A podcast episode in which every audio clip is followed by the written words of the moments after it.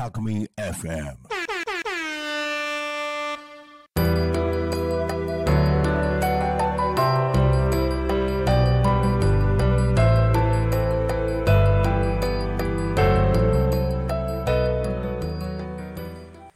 富山かなりのリカボンクラブ。こんにちは。サイエンスライターの富山かなりです。この番組では理科好きの私がぜひあなたにも読んでほしい本を毎週一冊ご紹介いたします。ご紹介する本のジャンル発売時期書籍やムック雑誌といった形態にはこだわりません。面白い。あなたにもぜひ読んでほしい。そう思った本たちを大切なあなたにふんわりとお引き合わせする番組です。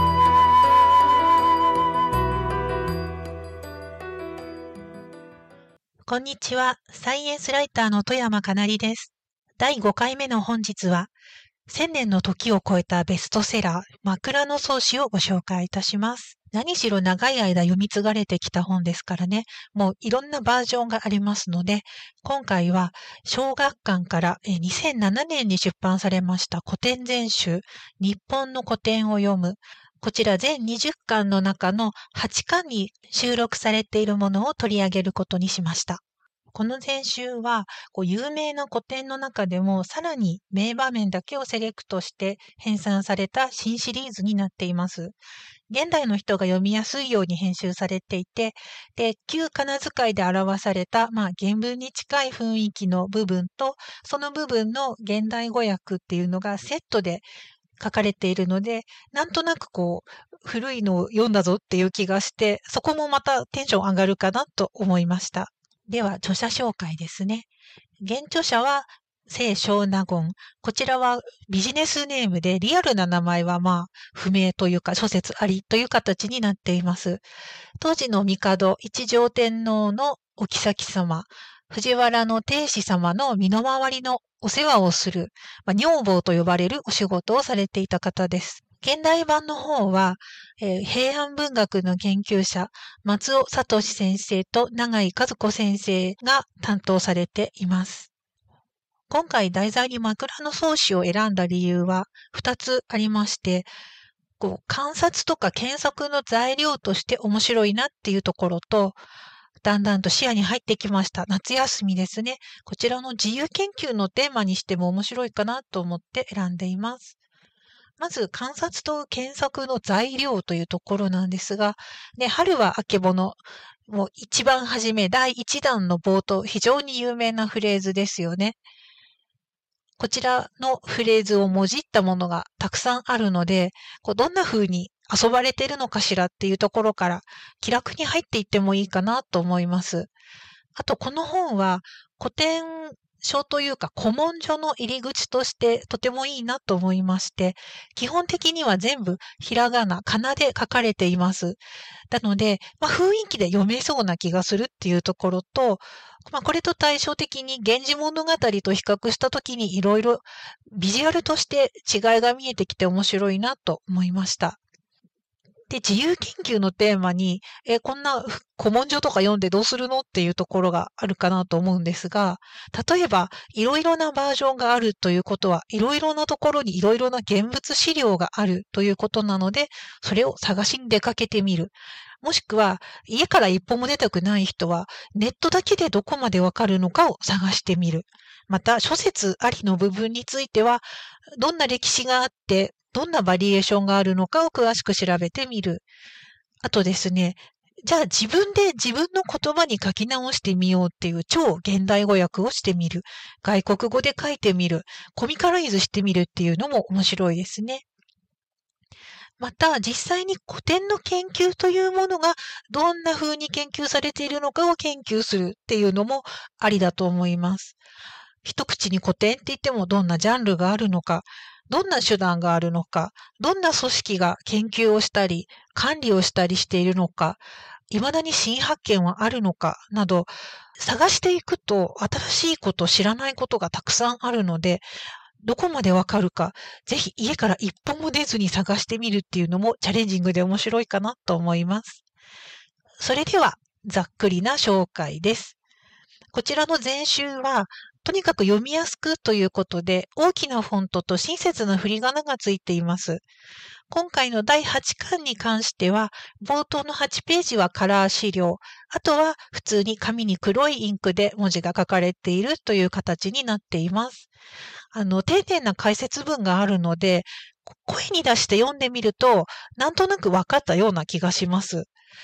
それから解説文の方も、まあ古い言い回し、あととても上品な言い回しで書かれていて、なんというか一周回って面白いっていう感じがしています。あとですね、昔の人は今よりもずっとずっと喋る速度が遅かったと言われています。これはあの博物館の展示で知ったことなんですが、今の話すスピード、私は遅い方ですが、うんと、日本映画の白黒の時代の映画、こちらだいぶ言葉がゆっくりしていますが、これよりもさらにもっとゆっくりしたのが、こう話す速度だったと考えられています。まあね、究極はあの、宮中歌会始めとかの動画なんか見てみると、当時の歌というもののリズムであったり、スピード感なんかが分かって面白いかなと思います。さて、小学館からの日本の古典を読む全集第8巻。ページ数は、ページ番号が打ってある中では318ページまでありました。えっ、ー、と、前から8ページがカラー資料と、後ろの312ページから後ろには、まあ、当時の建物の地図であったり、装束といった資料が掲載されています。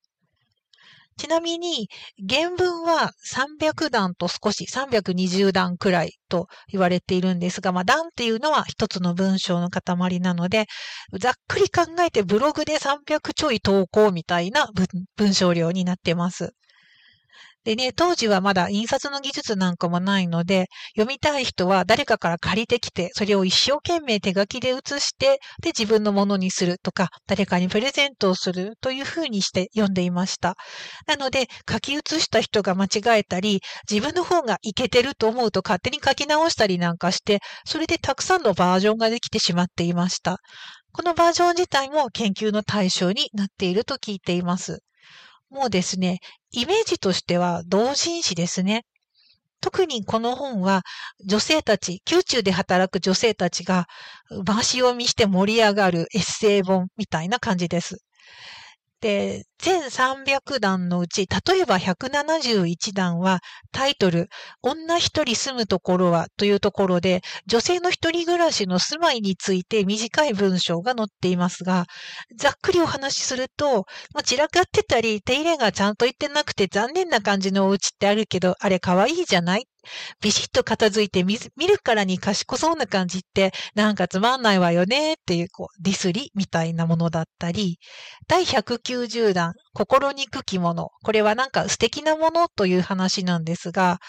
障子越しに聞いた女主人の食事をする音であったり、誰かと誰かが行き交う音みたいな感じで、今で言うと ASMR みたいな他人の生活音をこっそり聞いてうふふって喜んでますみたいな内容が書かれています。それでは今日の128ページです。こちらは枕草子の風景3として、鴨祭りが紹介されていました。毎年4月の中野鳥の日に開催されるお祭りということで、なんだか急に行ってみたくなりました。いろいろな時代に様々な出版社から出された活字のバージョンを比較してみるのも面白いですし、1ページの古文書を暗号解読の要領で自力で読んでみるのも楽しいです。また、博物館の資料や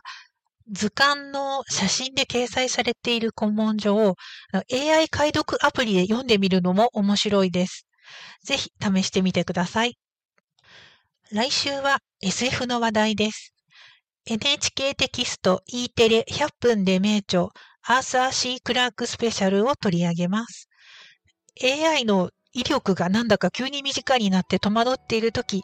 SF を読んでおくのは一ついいことなんじゃないかなと思っています。どうぞお楽しみに。お相手は富山かなりでした。